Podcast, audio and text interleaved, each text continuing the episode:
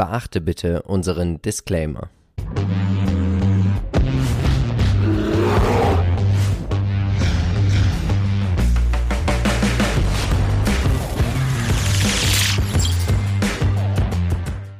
Und herzlich willkommen zu einer neuen Folge des Aktienchecks. Wir sind Philipp und Marcel von Modern Value Investing. Und auch heute werden wir natürlich wie immer versuchen, dich mit aktiven Investmentideen dabei zu unterstützen, mehr Rendite zu erwirtschaften. Wenn auch du keine Investmentidee mehr verpassen möchtest, dann abonniere gerne unseren Kanal, aktiviere die Glocke.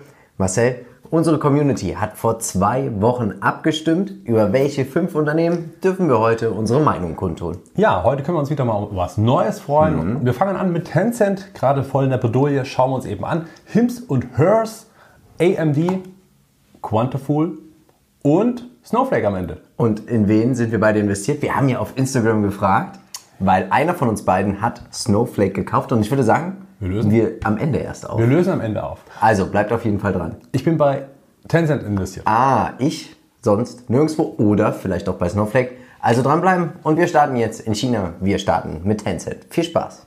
Ja, Marcel, du bist investiert. Was macht Tencent? Ja, Tencent ist bekannt als das Facebook von China und man muss ja sagen, dass Tencent auch viel mehr als das ja. ist. Also man hat natürlich noch WeChat dabei, also sprich das WhatsApp ambivalent. Man hat WeChat Pay als Zahlungsdienstleister, sind sie eben Facebook auch hier weit voraus. Und dann haben sie ja eben noch eine riesen Gaming-Sparte, die da mitläuft. Und ähm, natürlich auch als Holding noch äh, wirklich ein großes, äh, großes Unternehmen dass man zum Beispiel einen großen Anteil von Tesla mithält, dass man Activision Blizzard hat, ja. Ubisoft und so weiter und so fort. Also hier hat man schon ein Konglomerat der Gaming-Branche. Auch im Brokerage-Bereich sind Sie tätig. Sie sind ja jetzt auch bei Scalable mit investiert.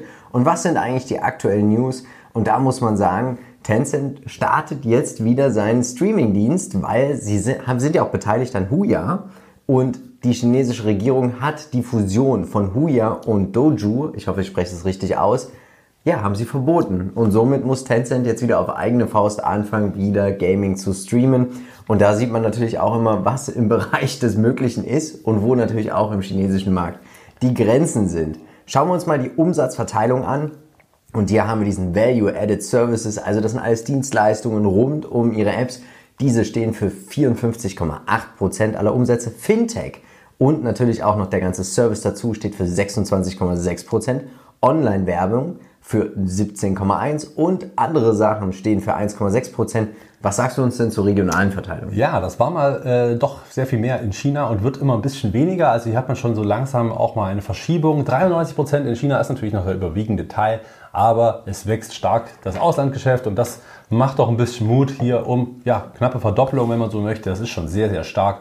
Und ähm, eins muss man sagen, der Gewinn des letzten Quartals ging komplett an die chinesische Regierung. Oh, also man hat aufgrund dieser ganzen Regulatorik hat man viel gespendet und man hat im Prinzip tatsächlich die kompletten Gewinne und das waren mehrere Milliarden Dollar einfach direkt wieder überwiesen an die Regierung, um hier eben der das turbulente Wasser super wieder Aktionäre, oder? Genau. Also das verkraut Anleger, das ist natürlich genau das, was keinen Spaß macht. Schauen wir uns an, der Trader Fox Qualitätsscore 15 von 15 Punkten, weil fundamental betrachtet ist das hier ein hochprofitables, ein stark wachsendes Unternehmen. Die Gewinnmargen sind enorm gut, man ist kaum verschuldet. Die Durchschnittsperformance in den letzten sieben Jahren liegt auch immer noch bei unglaublichen 24,3 Prozent. Du wirst uns dazu jetzt aber gleich ein bisschen mehr zum Chart sagen. Aber basierend auf den Fakten ist es richtig stark und ich wage die These, Wäre Tencent nicht aus China, wäre diese Bewertung deutlich höher. Ja, das stimmt. Allerdings muss man auch sagen, dass sie natürlich in China groß geworden sind und auch ja. deswegen erfolgreich sind. Sonst hätten sie wahrscheinlich das Geschäftsmodell so nicht durchziehen können im restlichen äh, Bereich der Welt, zumindest nicht mehr nach, äh, als Nachzügler. Hier muss man sagen, die reinen Fakten sind natürlich fantastisch für das Unternehmen. Richtig. Was sagst du uns heute zum Chart? Ist der fantastisch? Ja, das ist natürlich so eine schwere Geschichte. Also langfristig passt, haben wir gesehen. Kurzfristig muss man sagen, der Aufwärtstrend ist erstmal gebrochen. Der war ja doch äh, relativ früh dann auch gebrochen und dann kamen immer wieder schlechtere Nachrichten dazu, haben den Kurs weiter zugesetzt. Die Regulatorik diese Wut, die da in China stattgefunden hat, die hat ja natürlich hier auch die Anleger weiter verunsichert. Ein Delisting geht immer mal um, so als Geist. Dann hat man natürlich noch diese, wie gesagt, Gewinne, die man im kompletten Quartal erwirtschaftet hat, direkt wieder abzugeben. Ist natürlich nicht im Interesse eines Investors. Man könnte jetzt sagen, ja, das war ein Quartal, aber was heißt das schon? Also letzten Endes kann es auch nächsten Quartal wieder passieren, übernächsten wieder. Man weiß es eben nicht. Das ist diese Unsicherheit. Der Kurs kam stark unter die Räder. Man hat hier diesen, äh, diese, grüne, ja, diese grüne Fläche, die ich hier eingezeichnet habe, ist die Unterstützung.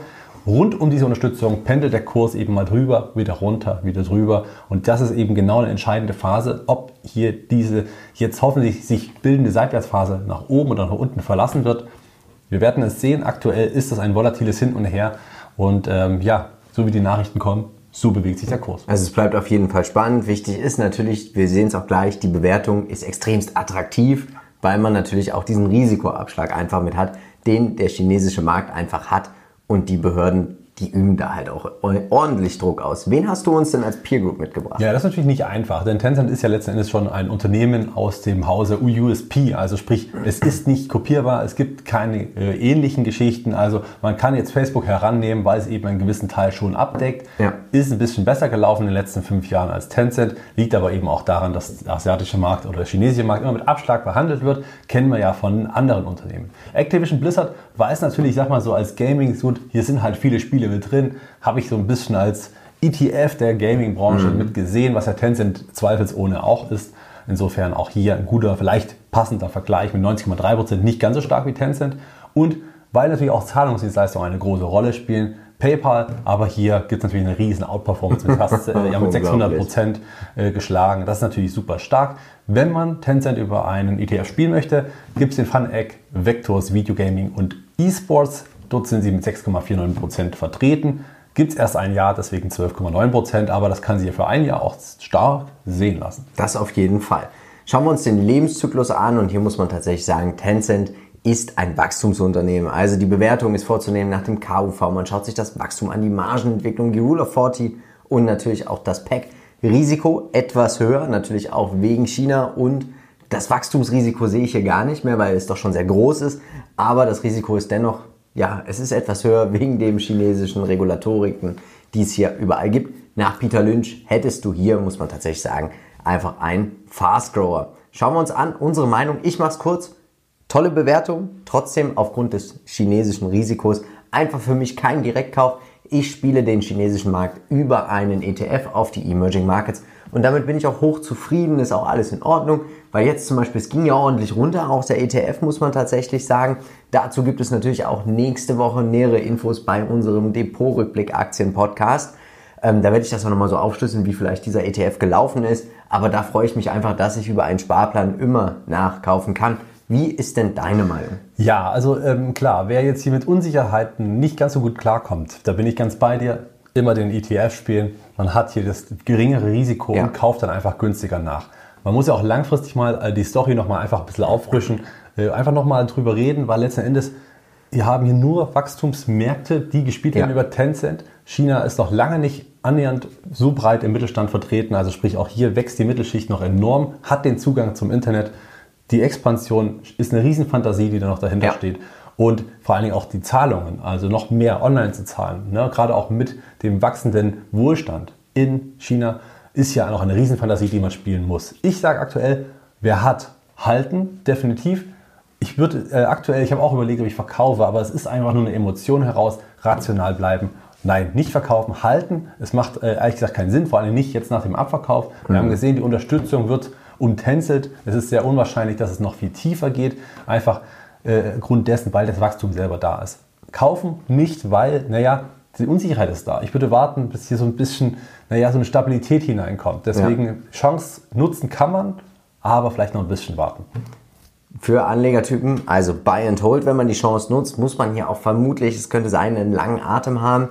Es ist natürlich auch eine Spekulation darauf, dass die chinesischen Regierungen oder die Behörden sich jetzt langsam auch mal wieder beruhigen. High Growth ist es auf jeden Fall und Dividendenwachstum hat man hier ja auch einfach auch. Kann ich und bestätigen. Ich möchte jetzt noch mal ganz kurz die Brücke schlagen. Von unserem Real, wir sind ja gerade schön abgegangen, weil es ein paar Dividenden gab und Dividendenwachstum. Marcel, und du sagst, das ist ja auch, dieser ganze Online-Markt ist auch mit dabei wenn man zum Beispiel online einkauft. Und du kaufst bestimmt auch oft online. Äh, ein, tatsächlich oder? fast ausschließlich, ja. Ich äh, kaum noch im stationären Handel zu finden. Und genau deswegen hat unser heutiger Werbepartner Top Cashback eine enorm prima gute Lösung für dich, weil du kannst auf diese Seite gehen, du kannst dich anmelden und dann gehst du einfach, bevor du deinen Online-Shop aufrufst, Oder zum Beispiel, wenn du Reisen tust. Also ich schlafe zum Beispiel ganz oft bei, in der Accor-Gruppe in den Hotels. Da gibt es aktuell in manche Hotels 8% Cashback. Einfach draufgehen, aktivieren, ganz normal buchen. Die Preise sind nicht teurer. Und dann kriegst du es nach ein paar Tagen schon gut geschrieben. Also dann ist offen. Und dann, wenn Accor das dann auch bestätigt, dass du da richtig übernachtet hast, also jetzt als Beispiel oder in einem anderen Online-Shop eingekauft hast, es gibt mehr als 1200 Online-Shops, die mit dabei sind, dann kriegst du nach einer gewissen Zeit das Cashback und kannst es dir einfach auszahlen lassen. Und das ist ja nochmal so eine kleine Zusatzdividende vom eine Konsumdividende. Genau, es ist eine Konsumdividende äh, und das kann man auch einfach nutzen, wenn man sowieso ohnehin dort einkauft. Warum denn nicht einfach über Top Cashback und Auf dann das Geld einfach mitnehmen? Warum denn nicht? Und das richtig Coole ist, Marcel, für alle, die sich über unseren Link anmelden, den Link findest du in den Show Notes, gibt es auf die erste Cashback-Zahlung, die du erhältst, nochmal 15 Euro on top von Top Cashback. Und du musst eigentlich nichts tun, als ganz normal weiter zu konsumieren, so ganz normal zu leben, zu reisen, zu arbeiten, einzukaufen, wie du möchtest. Wie gesagt, vorher einfach auf die Webseite gehen und dann kriegst du 15 Euro auf deine erste Auszahlung von Top Cashback. Also super Sache. Ich Ja. nutze es sehr, sehr regelmäßig. Du ja auch. Wir Richtig. sind begeistert. Link hauen wir euch in die Shownotes. Jetzt machen wir weiter, weil es gab ja auch am Samstag gestern einen Aktienpodcast und Marcel, wir können eigentlich noch mal kurz anstoßen, würde ich sagen, weil wir sind jetzt, ich würde mal sagen, älter geworden, als Ja. wir eigentlich aussehen, oder? Ja, naja, weiß man nicht. Auf jeden Fall haben wir die hundertste Folge dann eben endlich auch mal ja, vollbracht. Wir haben die ganze Folge mal mit euren Fragen ähm, ja, zu tun gehabt und Genau. haben diese beantwortet. Wir haben im Vorfeld natürlich eure Fragen eingeholt und diese dann auch beantwortet. Also nochmal Danke an die Fragen, die eingesendet wurden. Richtig. Und hört euch da gerne mal das Ganze nochmal an. Auch vielleicht so ein bisschen die Geschichte nochmal hinter unser Zusammenkommen. Also Und jetzt ja, einfach auf die nächsten 100 Folgen. Auf die nächsten 100 Und jetzt genug gequatscht, genug Werbung gemacht. Wir machen weiter mit Hims and Hers. Und ich dachte als allererstes, hm, ist das vielleicht H&M? Aber nein, was machen sie? Sie machen Telemedizin, aber sie machen auch noch andere Gesundheitsdienstleistungen. Genau, Ne? sie sind ein bisschen mehr als nur Telemedizin-Plattform. Also Ich sie mach haben- gleich mal weiter, weil Ja. du hast uns ja gleich, oh, ich gehe noch mal eins vor und dann gehen wir zurück, die Webseite mit. Genau, ich habe die Webseite mitgebracht gehabt und hier sieht man es eben ganz deutlich. Man hat hier, ähm, ich sag mal, so bestimmte Generika, Medi äh, also Medikamente, die, ich sag mal, frei verfügbar sind, wo, die, wo man das quasi auch nachmachen kann. Man hat mal angefangen mit einer Potenzpille tatsächlich. Und jetzt ist noch Haarverlust dabei. Jetzt ist Haarverlust dabei, natürlich noch andere, auch kosmetische Artikel, bis hin zu, ja, auch Sexspielzeug ist damit dabei. Also es ist ein sehr, sehr breites äh, Portfolio, aber eben auch in die gesundheitliche äh, Sache geht es mit rein. Also es ist schon eine sehr interessante Mischung. Siehst du eigentlich, dass du im Moment bis zu 15% Rabatt auf Vibratoren, Kondome und Gleitgel bekommst? Ja, Das hab ich gestern gesehen. Gehen wir jetzt schnell zurück und schauen uns mal die News an. Seeking Alpha hat am 25.08. einen Artikel veröffentlicht, dass es jetzt Zeit ist, Tims and, nee, Hims and Hers zu kaufen. Und ob das so ist, das schauen wir uns jetzt nochmal an, wie unsere Meinung ist. Ja, TraderFox Qualitätsscore gibt es noch nicht und die Durchschnittsperformance, Ja, eieiei, halbiert hat sich dieser Kurs in, ja, in geringer Zeit. Ne? Ja, ja, das stimmt. Also seit Schauen wir uns IPO, gleich den Chart an. Genau, also wir haben hier den Chart seit IPO, das kann man vielleicht mal gleich mit dazu sagen, das also sprich im Februar stattgefunden hat, also ist noch nicht so lange an der Börse. Aber man sieht, mit welcher extrem enorm hohen Bewertung Hims und Hers an die Börse gegangen ist. Das wurde dann jetzt nach und nach abverkauft. Vielleicht ist mittlerweile die Aktie in die Bewertung hineingewachsen. Ähm, kann durchaus sein, dass es eben jetzt so langsam attraktiv werden könnte. Aber was stört mich, und das wissen eigentlich alle, die uns schon lange verfolgen, es ist ein Abwärtstrend. Hier ist ein Boden nicht zu erkennen, vor allem weil ein neues Tief gebildet wurde. Es ist schwer zu sagen, wann dieses beendet wird. Deswegen, auf, also auch wenn man überzeugt, dass man im Unternehmen noch nicht investiert ist, beziehungsweise wenn man vielleicht mal noch nachkaufen wollte, wartet doch einfach ab, bis dieser Abwärtstrend zu Ende ist, bis ja ein Ausbruch oder zumindest eine Seitwärtsphase so erstmal einen Boden bestätigt. Das wäre schon mal ein Anfang. So lange könnte man hier definitiv noch warten. Wichtig ist auch immer, wenn man sagt, Mensch, so eine Aktie ist 50% gefallen, die ist günstig. So eine Aktie kann auch wieder um 50% fallen. Ein Riesenbeispiel in Deutschland haben wir im DAX und das ist die Deutsche Bank. Die ist so oft um 50% gefallen. Schwierig. Also so tief kann ich doch gar nicht So, mehr gehen. genau, weiter geht's nicht mehr runter und doch, das kann passieren. Also da muss man aufpassen, tatsächlich. Was hast du uns als Peer Group heute mitgebracht? Genau, also angefangen mit Hims und Hers selber, minus 69,3 Prozent. So spuckt das zumindest Finanzen.net aus. Ähm, Teledoc, natürlich als, ich sag mal, Gesundheitsdienst, natürlich äh, eher der Gewinner, der Branchen, Branchenleader, wenn man so Ja. möchte, mit 688 Prozent natürlich eine absolute hervorragende Performance.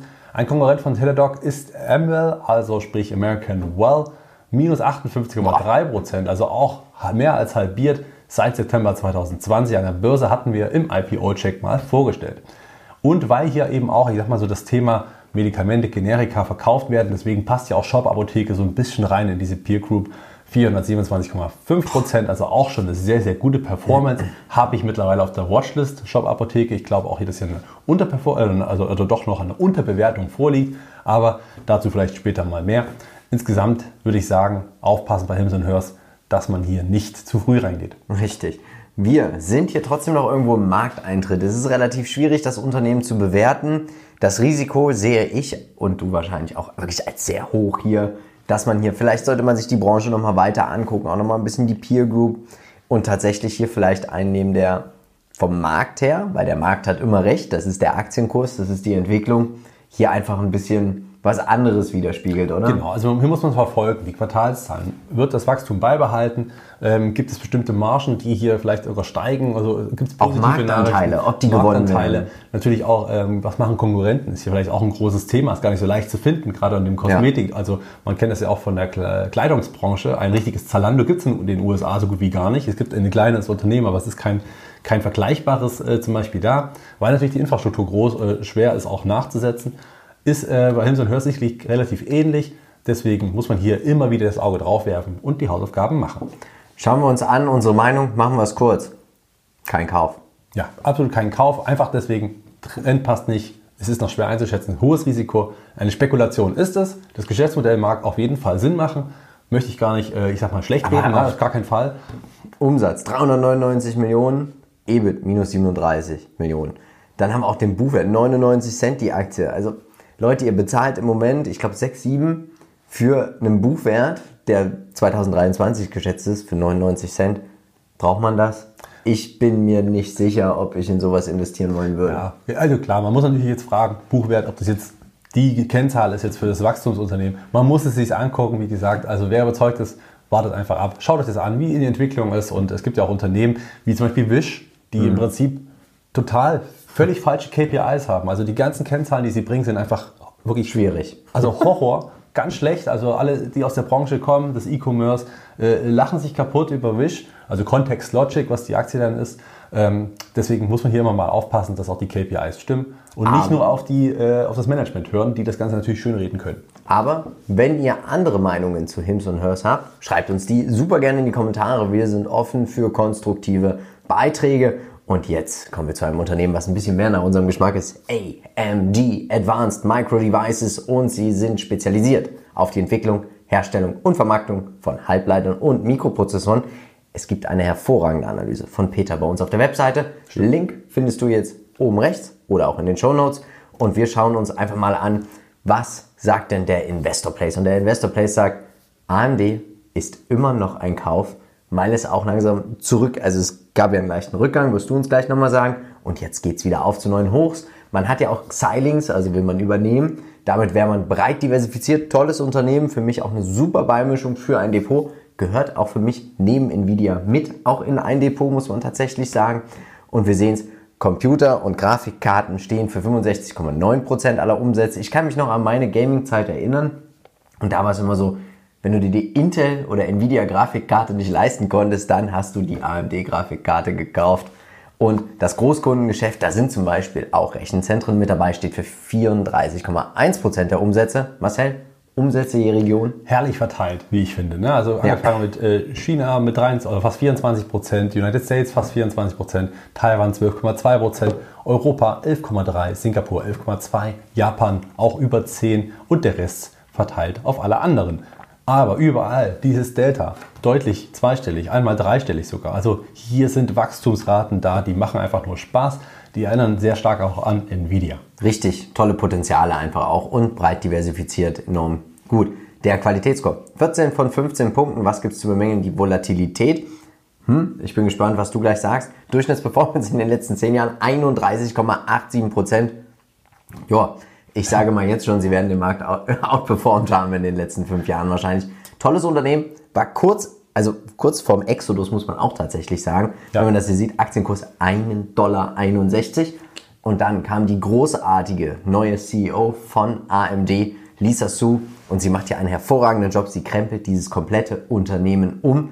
Und der Chart, ist hier so viel Volatilität eigentlich drin? Ja, tatsächlich. Also bei AMD merkt man das schon immer mal, dass es hoch und runter geht und das auch mal am Tag 4, 5 Prozent plus und dann ist da mal 6, 7 minus. Das kann schon durchaus mal vorkommen. Ist aber im Prinzip egal, weil die Tendenz insgesamt nach oben eben da ist. Und äh, ja, ich habe beim Chart hinach, äh, heraussuchen noch eine, einen, einen Alarm gefunden bei 28 Dollar. Von dir? Ja, so ein alter Alarm, den es nie getroffen hat, weil die Aktie dann einfach immer weiter gestiegen ist. Also es, Oh, äh, sonst wärst du heute Aktionär und hättest kennen über tue ich- 400 Prozent. ich kenne die Aktie noch bei 4 Dollar damals, aber das war ja für mich nicht greifbar. Warum sollte denn AMD jetzt äh, plötzlich so durch die Decke gehen? Ja, das Ja. konnte man ja nicht, also hätte man nur spekulieren können. Egal, die Aktie lief und läuft weiterhin und ich glaube mit den aktuellen, ich glaube fast 80 Milliarden Dollar Bewertung sind sie immer noch recht günstig, wenn man überlegt, dass natürlich hier noch große Synergien jetzt gehebelt werden können, Xilinx Ja, und Fall. natürlich auch immer noch ein starker Wachstumsmarkt vor einem liegt. Wir haben hier eine Seitwärtsphase gesehen, die wurde gerade schon nach oben verlassen. Innerhalb weniger Tage gab es hier einen richtig starken Zulauf. Die Aktie, wie du schon richtig sagst, kam ein Stück runter und ist auch heute schon, also sprich an diesem Freitag auch schon äh, ein Stück wieder äh, nach oben gelaufen, hat auch schon wieder zugelegt. Aber wie gesagt, wer kaufen möchte in diesem grünen Bereich, kann es durchaus nochmal vorkommen, dass die Aktie dort sich wiederfindet. Kann man dann nutzen. Als Peru, wen hast du uns mitgebracht? Ja, interessant. AMD Ein und Kampf. Nvidia, die haben tatsächlich fast die gleiche Performance in der Zeit hier einfach mal raufgelegt in den letzten fünf Jahren.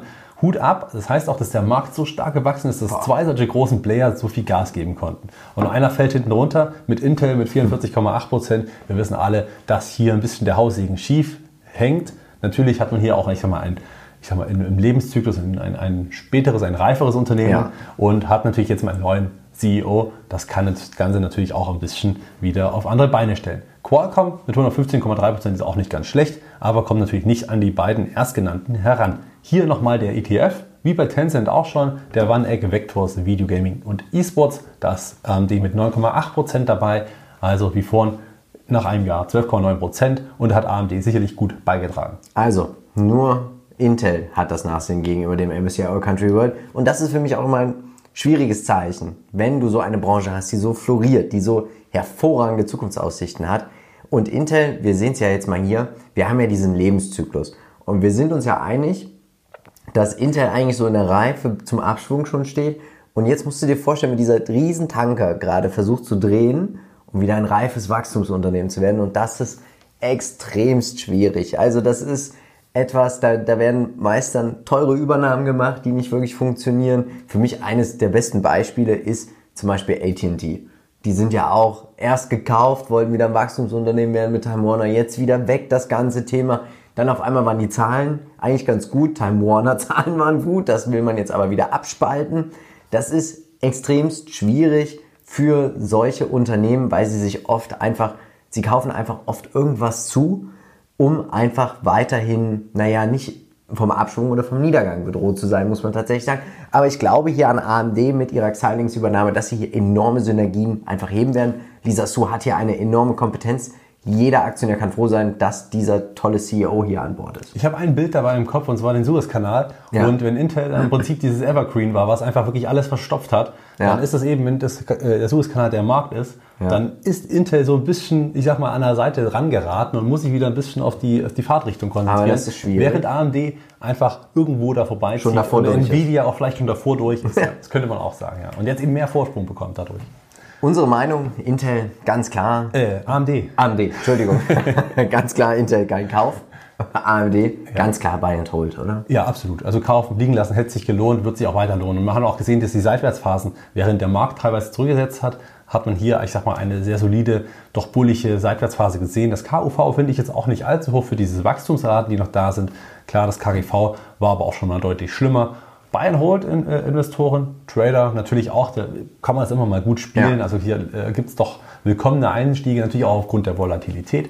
High-Growth-Unternehmen haben wir auch. Also eigentlich was für mich. Tolles und also ich könnte es mir auch vorstellen, tatsächlich mir ins Depot zu legen. Machen wir weiter. Jetzt wird es ein bisschen grün mit Quantafuel. Quantafuel ist ein in Norwegen ansässiges Unternehmen im Segment der erneuerbaren Kraftstoffe. Das Unternehmen stellt umweltfreundliche synthetische Dieselkraftstoffe aus verschwendeten Ressourcen her. Verliert dieses Unternehmen eigentlich sein Geschäftsmodell, wenn die Grünen an die Macht kommen? Ja, weiß Weil dann nicht. verschwenden wir ja gar keine Ressourcen mehr, oder? Ja, Machen wir schnell weiter, bevor das hier jetzt alles wieder ausufert. Und Sie haben eine Wandelanleihe jetzt konvertiert in Aktien. Das haben Sie selber bekannt gegeben. Also Unternehmen können ja Anleihen platzieren und sagen, Mensch, ich zahle dich in ein paar Jahren gar nicht in Geld zurück, sondern in Anleihen. Das macht man natürlich relativ häufig, wenn der Kurs gut gelaufen ist, weil dann der Gesamtwert der Anleihe, also du kannst einfach viel schöner damit Aktien zurückbezahlen, wenn es richtig gut gelaufen ist. Macht auf jeden Fall Sinn. Bayer hat so eine Wandelanleihe auch platziert. Ich bin mir nicht sicher, ob die aktuell mit Aktien zurückzahlen würden. Wahrscheinlich nicht. Es gibt ein Segment, und das muss man einfach sagen, das ist diese, dieser synthetische Dieselkraftstoff. Ich sehe hier einen Markt, ich sehe hier einen enormen Markt, auch auf jeden Fall, auch für die Schiffsfahrt. Und das sieht man auch am Delta, 1587 Prozent. Das sind Zahlen, wow, die haben wir gerade nur bei Nvidia und AMD gesehen. Ja, aber nicht in einem Jahr. Wo werden die Umsätze erzielt? Ja, also äh, man muss sagen, noch äh, das meiste, also eigentlich in Dänemark komplett, muss man sagen. Ja. Jetzt hat man natürlich diese Kooperation mit VW, das äh, darf man hier nicht unterschätzen, ist natürlich eine große Geschichte. Ähm, ja, ich bin gespannt. Quanta äh, Fuel ist natürlich, ich sag mal, ein klassisches Green Stock Picking und Ja. ähm, kann hier richtig durch die Decke gehen, kann, ist auch schon mal durch die Decke, werden wir gleich sehen, aber äh, ist auch immer so ein bisschen im, ne, so im Hype-Format. Ne? Also hat man immer mal so das, die Tendenz dahinter, dass man wieder mal zu sehr den Fokus drauf hat. Aber natürlich fundamental ist es jetzt nicht wahnsinnig Schwierig. stark. Liegt natürlich daran, dass das Unternehmen noch so jung ist, so frisch ist, natürlich noch einen Riesenmarkt vor sich hat. Jetzt hat die Frage, wie machen Sie es? Wie können Sie es umsetzen? Hier gibt es leider noch kein äh, Rating aufgrund natürlich einer Doch, gewissen- zwei. ja, tendenziell zwei kann man sagen. Ne? Zwei, stimmt, zwei grüne Bereiche, EPS-Wachstum. Aber schwierig auch wieder. gut. Eine, eine schwierige Sache, ähm, um das mal vorwegzunehmen. Es wäre jetzt in einem Top 100 Depot, wäre Quantafuel wahrscheinlich nicht in meinen Top 100. Also das ist eher so ein Venture-Depot-Titel. Also wenn man sagt, ich glaube an diese Story und ich finde das toll und ich finde das gut, schaut euch immer die Webseite an, das hilft ungemein. Dann kann man hier durchaus mal sagen, okay, komm, hier lege ich mal einen ganz kleinen Prozent, also Ja. 0, Prozentteil meines Depots rein und mein Gott, entweder es geht gut oder es geht nicht gut. Denn die Story stimmt, deswegen glaube ich, sind die Chancen höher als die Risiken. Aber ja, kann auch immer mal passieren, dass das Vorsicht Unternehmen einfach auch pleite geht. Ja, das kann relativ flott gehen. Der Chart auch enorm schon wieder runtergekommen. Was sagst du uns hierzu? Genau, also natürlich war das auch eine gewisse Hype-Story. Ne? Man hatte eben diese ganzen äh, grünen Aktien, die durch die Decke gegangen sind. Da wurde auch alles angehoben und das sieht man auch bei äh, äh, VO, also sprich äh, VOW, hier dieses Unternehmen aus äh, Norwegen, was ebenfalls stark durch die Decke gegangen ist und dann jetzt so nach und nach, wie auch alle anderen grünen Aktien, so ein bisschen fallen gelassen worden sind, natürlich weil sie einfach überbewertet waren. Und jetzt hat man hier einen Abwärtstrend, der jetzt schon ziemlich deutlich hält, wo andere äh, grüne Aktien schon mittlerweile zumindest ihren Boden gefunden haben oder schon eine Gegenbewegung eingesetzt haben. Also zum Beispiel Solar Edge, Enphase sind eben hier schon deutlich mehr ähm, am Steigen. Dieser Abwärtstrend bleibt bestehen, es ist noch nicht ausgebrochen. Auch hier würde ich sagen, warten. Wenn man überzeugt ist und einsteigen möchte, kann man das noch tun, wenn eben dieser Abwärtstrend gebrochen wurde. Was man aber hier noch sagen kann, dass man hier einen doppelten Boden gesehen hat. Ja, das Tief jetzt ist zwar ein Ticken tiefer, aber eben so kurzfristig, dass es nicht als neues Tief charttechnisch rausgeht. Also sprich, hier wurden nochmal die letzten Zittrigen rausgespielt. Also wer wirklich mit eisernen Nerven, mit voller Überzeugung reingehen möchte, kann das mal probieren jetzt. Aber wie gesagt, hochvolatil, hoch risikoreich. Was hast du uns oder wen hast du uns als Peer mitgebracht? Ja, also seit Oktober 2020 ist auch äh, Quantafool erst dabei, deswegen also hier auch noch nicht allzu wahnsinnig lange die Performance, die man mitgehen kann. Aber Verbio, und da müssen wir uns natürlich ärgern, wir kennen die Aktie noch bei Aus 5 Leipzig, Euro, 6 Euro. aus unserer Stadt. Und ich, Manchmal- weiß, ich ja. weiß noch, wie ich dir geschrieben habe, Ach Mensch, hier könnte man mal da gab es ich noch Verbio. 3% Dividende und solche Sachen. Ja, Oh. äh, manchmal liegt die gute Rendite doch so nah. Verbio fast 1000 Prozent. Hut ab, tolle Entwicklung. Jetzt mittlerweile knapp äh, 55 äh, Euro die Aktie. Respekt an äh, dieses Unternehmen. Renewable Energy Group ist noch so ein klassischer äh, Konkurrent aus den USA. Läuft ähnlich vom Chart, also hat auch einen langen Rücksetzer hinter sich. Könnte von der Bewertung auch gar nicht mehr so schlecht sein. Hat aber schon, ich sag mal, einen späteren Lebenszyklus. All die machen natürlich nicht, und bevor natürlich wieder einer schreibt, dass es jetzt nicht aus Müll reproduziert wird, äh, es ist natürlich richtig. Ne? Also das ist natürlich das USP von Quantafuel. Deswegen aber hier trotzdem die Renewables, also sprich dann auch die Dieselkraftstoffe zum Beispiel aus Biokraft. Und Montauk auch relativ, gehört. ist auch frisch an die Börse gekommen, erst letztes Jahr, habe ich zumindest auf meiner, äh, ja, ich sag mal, Watchlist zum Beobachten. Ich habe, gehe mal die IPOs durch, schaue, was könnte mich interessieren, was könnte interessant werden, so auch im Zuge natürlich der äh, ganzen äh, Trends, die es noch gibt, habe die da mit reingelegt und fand, das passt hier gerade auch sehr, sehr gut mit rein, da sie auch, ich sag mal, so landwirtschaftliche Sachen umwandeln in eben genau diese Kraftstoffe. Ein Branchen-ETF habe ich natürlich nicht gefunden. Ja, alles, nee, Quantafuel hat es nicht geschafft, den MSCI World Country World out zu performen, aber das ist auch fünf Jahre Sicht. Vielleicht haben wir es ja in fünf Jahren nochmal im Aktiencheck und dann schauen wir uns das an. Wir haben ja ein Wachstumsunternehmen. Fakt aus, toller, großer Markt, der da ist, den man erobern kann.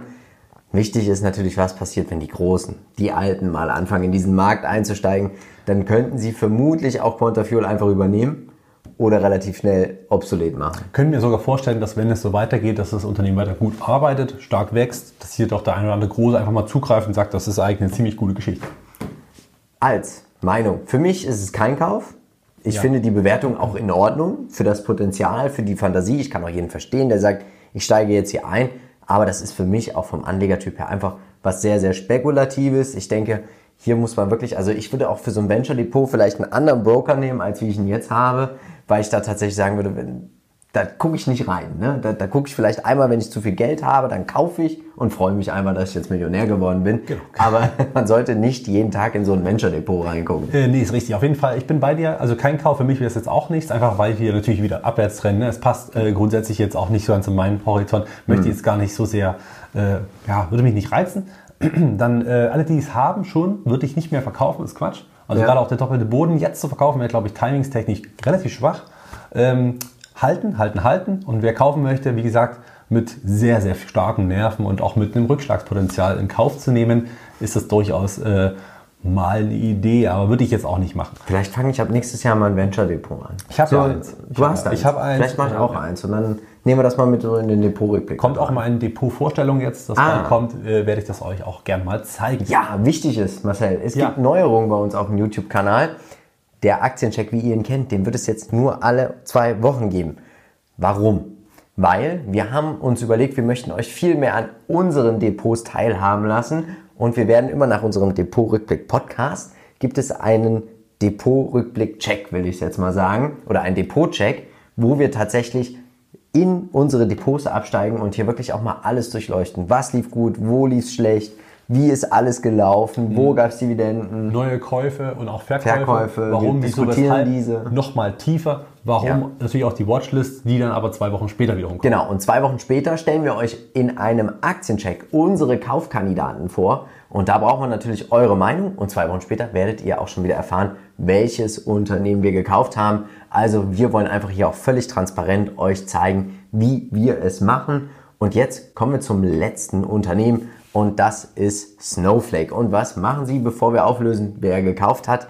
Sie sind ein Anbieter von einer Cloud-Datenplattform.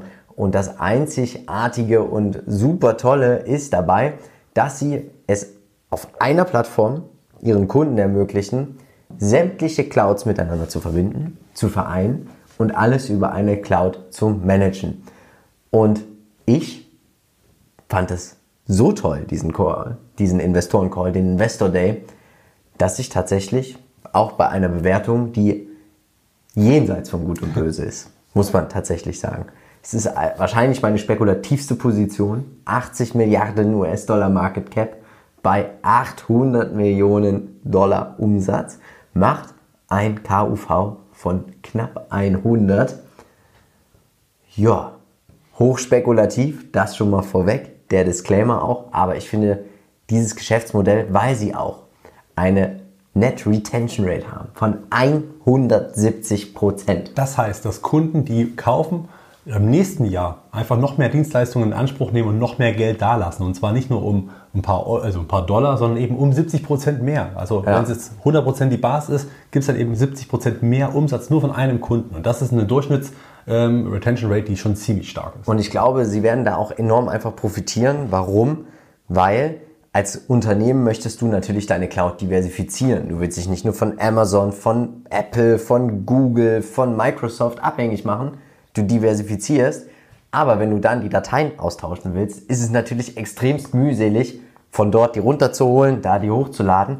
Und das über Snowflake zu machen, als eine Art Raststätte von verschiedenen Autobahnen, die da zusammenlaufen, Ja. finde ich enorm. Also tolles Geschäftsmodell, tolle Story, die mir da dahinter gefällt. Eine Küche, die Burger King Burger und McDonald's Burger zusammen Richtig. anbietet.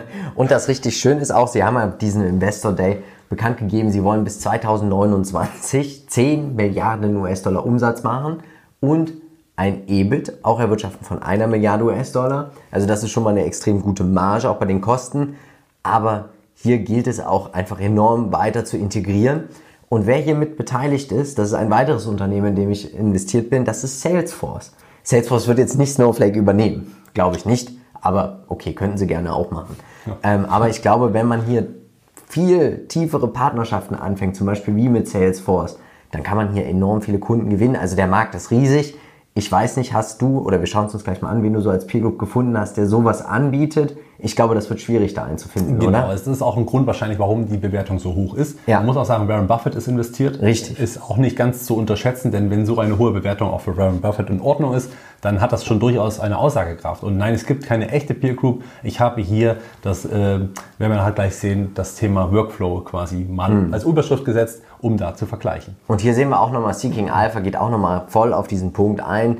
Sie sagen, sie werden 900% ihre Umsätze steigern in den nächsten sieben Jahren und das ist eine enorme Sache. Dann hätte man KUV von 10, was für ein Tech-Konzern völlig moderat und in Ordnung ist. Aber dazu muss auch alles aufgehen. Es darf nicht disruptiert werden. Das ist auch ganz klar hier dieses Geschäftsmodell, weil sonst kann so schnell die Luft aus diesem Unternehmen auch rausgelassen werden. Das stimmt, ja, richtig. Also du sagst es, das wäre ein KUV von 10 im Jahr 2029. Und das ist das, was mich ein bisschen stört, denn das heißt, dass die Aktie dann neun Jahre, also bis 29, im Prinzip nur seitwärts laufen darf, Das um glaube ich nicht. diese Bewertung zu halten. Ja. Das ist es eben. Also da kommen wir aber gleich noch dazu. Es Wir ist eine Spekulation. Also wir haben die ganzen Cloud-Data, also alles, die ganze Software dazu steht für 93,5% der Umsätze mit einem Delta von 119%.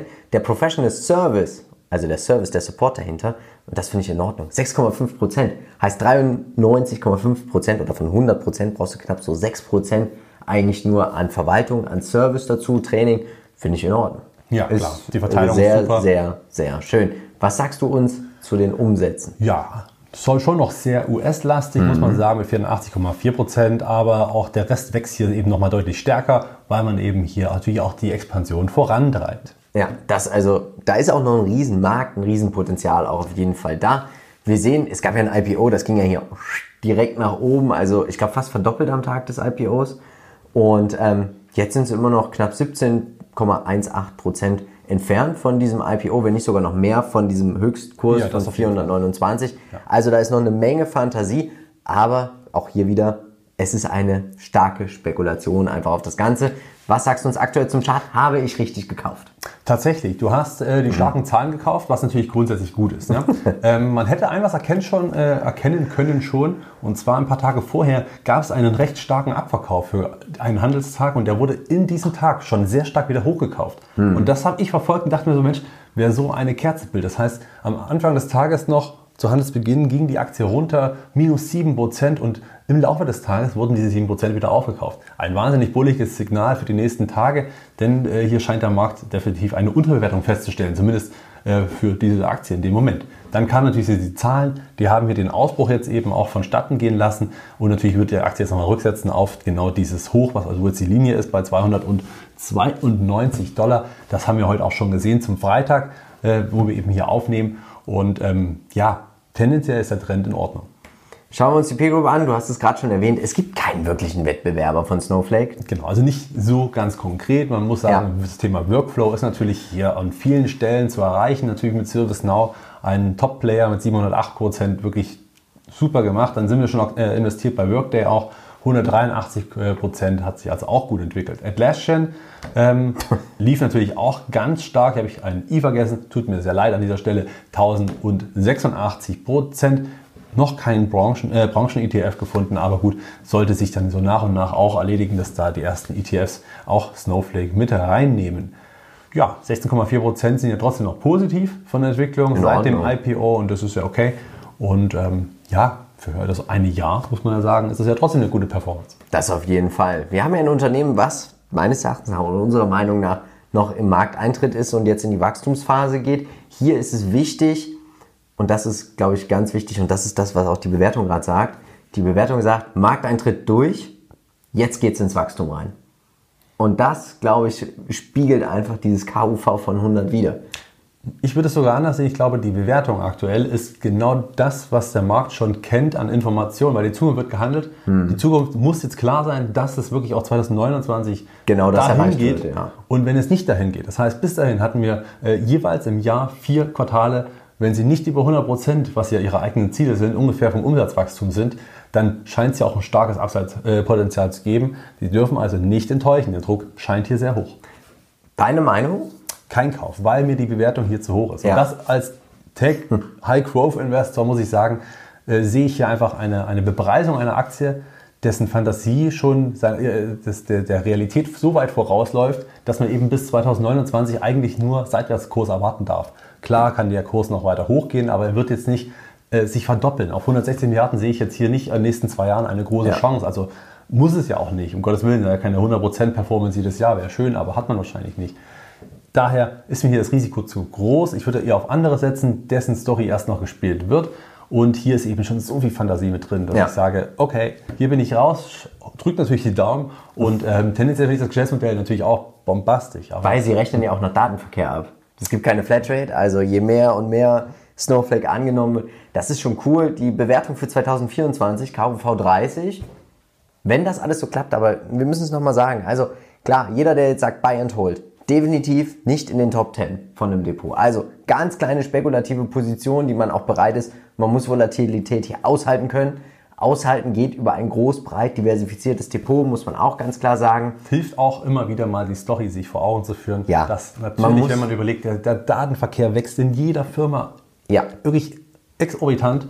Und äh, das wird eben hier auch immer abgerechnet nach Daten. Das darf man, muss nochmal erwähnt haben. Also hier ist ein Riesenhebel natürlich da. Aber ich glaube, man muss auch hier am Ball bleiben. Man darf diese Aktie sich nicht ins Depot legen und einfach vergessen. Ich glaube, man muss hier Earnings Calls hören, man muss Investor Relations lesen, man muss Fragen stellen und der Druck ist schon sehr hoch, dass man eigentlich davon ausgeht, dass Snowflake in den nächsten Jahren, man muss wirklich Jahren sagen, es schafft Quartal für Quartal die Erwartungen so out zu performen, dass jeder sagt, oh mein Gott. Die Bewertung ist berechtigt. Die Bewertung ist berechtigt, dann könnte auch der Kurs anziehen aber sollte das mal ein Quartal nicht der Fall sein, dann kann das hier, glaube ich, auch mal 10, 15, 20 Prozent relativ schnell abrauschen, bis Wenn's wir hier reicht. Boden haben. Wenn es reicht. reicht. Ich kann mir sogar vorstellen, hier kann es auch mal schneller zu stärkeren Abverkäufen kommen. Ich habe so ein bisschen erinnert mich das ein bisschen an Palantir, als sie eben diese Spitze hatte, mhm. eine wirklich irrsinnige Bewertung hingelegt hatte und dann eben der Einbruch kam, der völlig zurecht kam. Und ich glaube, hier ist halt für mich jetzt einfach zu wenig Potenzial nach oben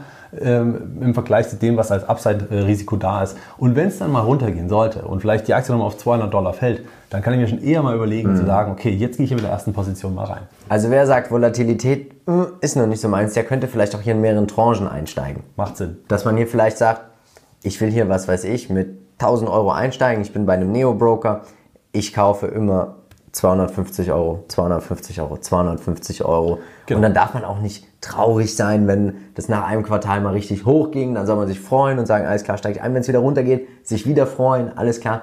Wichtig ist, versteht die Story, schaut, was dahinter steht und dann könnte man hier meines Erachtens nach überlegen, als Buy-and-Hold-Titel, aber auch als Check. Und das ist ganz wichtig, einfach hier mit einzusteigen. Ich glaube, 2050 werden wir alle glücklich sein, wenn wir da investiert werden. wir werden uns dann sprechen oder auch nicht. Ja. Ähm, jetzt ist die Frage, wer darf es in zwei Wochen sein? Kommen in unsere Facebook-Gruppe und stimmen mit ab. Und jetzt gibt es natürlich wie immer nach der Dividende, nach dem Cashback, gibt es jetzt wieder die 10.000 Euro Investment-Idee, Marcel. Ja. Und ich würde sagen, es war heute gar nicht so viel. Ich bin überrascht. Starten wir mal mit Tencent ich bin hier raus, du bist ja investiert, also genau. ist auch logisch, dass du auch jetzt wieder investieren würdest. Genau, auch wenn ich äh, wirklich ein bisschen überlegt hatte, selber meine chinesischen Aktien rauszuschmeißen, ist es eher eine Emotion, äh, emotionsgetriebene ja. Entscheidung gewesen, deswegen habe ich es nicht gemacht. Ich würde hier tatsächlich eine kleine Position reingehen jetzt, wenn der Kurs sich weiterhin so stabilisieren sollte. Man muss natürlich hier sagen, wie gesagt, lieber die, die dabei sind, halten, die, die reingehen wollen, wartet noch ab, bis die erste Tendenz wieder richtig nach oben zeigt. Äh, gern schreibt uns auch. Wir sind da ja auch immer relativ offen. Ja, wir schreiben ja so, so, wie wir können, so schnell wie möglich zurück und können dann auch sicherlich eine Einschätzung ganz frisch für euch machen. Hims and Hers. Mhm. Sind wir beide raus. AMD, Ja, bin ich völlig überzeugt. Wie Tolles Nvidia auch. Ich habe selber nicht im Depot. Ich weiß nicht, warum ich da nicht rein bin. ich glaube, da muss man auch einfach, das ist wieder so ein Ding, Man buy halt and hold und fertig. Man muss rein. Quantafuel sind wir beide auch wieder raus. Dann haben wir noch Snowflake, hier bin ich dabei, du nicht. Hast auch, wir haben auch beide die Gründe, glaube ich, jetzt auch das Für und Wider gerade auch schön erwähnt. Und 9.000 und 7.000 Euro, Marcel, das glaube ich, ist der MSCI All Country World Rekord für dich heute. Und auch ein neues Rekord hat hingelegt unser Wikifolio und deswegen wollen wir heute nichts verkaufen und nichts kaufen. 3,84 Prozent in sieben Tagen. Ja, war eine schöne Woche. lassen. Ne, Lief auch gut, muss man sagen. Ja. Also die Aktienmärkte haben schon gezeigt, dass es wieder nach oben geht und weiter nach oben geht. Und insbesondere die Tech-Werte haben einen schönen Auftrieb gehabt. Ja. Den Link zu unserem Wikifolio findest du natürlich auch in den Shownotes. Wir bedanken uns bei allen Investoren und wir haben bald ein Unternehmen, es sind noch knapp 20 Prozent, das sich dann auch verdoppelt hat. Welches das ist, schaut es euch einfach mal an. Und jetzt schaut euch auch gern nochmal unseren Aktienpodcast an. QA mit euren Fragen, unsere Antworten und den letzten Aktiencheck.